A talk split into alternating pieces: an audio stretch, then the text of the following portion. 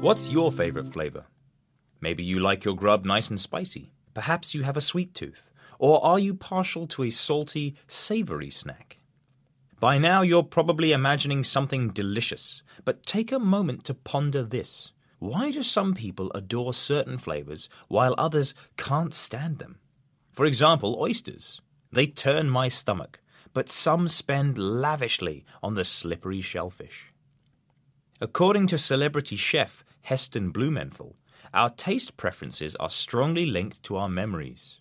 Certain flavors might bring back the sounds and smells of a seaside holiday, or an ice cream might trigger memories of enjoying a childhood treat.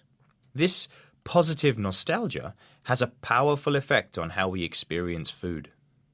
Likewise, our surroundings have an impact on culinary pleasure. The same glass of wine can taste different depending on the background music. Blumenthal believes playing loud music makes people eat more quickly, while classical music makes them spend more money on wine. Alongside memory and ambiance, our genetics also have a powerful impact on taste preferences. Neuroscientist Charles Zucker from Columbia University believes all animals are pre wired to prefer sweet tastes over sour. There are no lions out in the wild drinking tonic water, he says.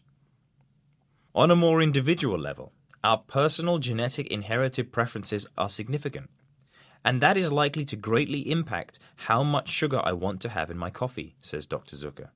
It might be that I need six spoons of sugar to get the same level of satisfaction and reward that you get with only two. Coffee is also an interesting example of how our tastes change over time. Most children don't like the maltiness of beer or the bitterness of strong coffee. But many adults enjoy the social reward, the relaxing effects of alcohol, or the stimulation gained by coffee.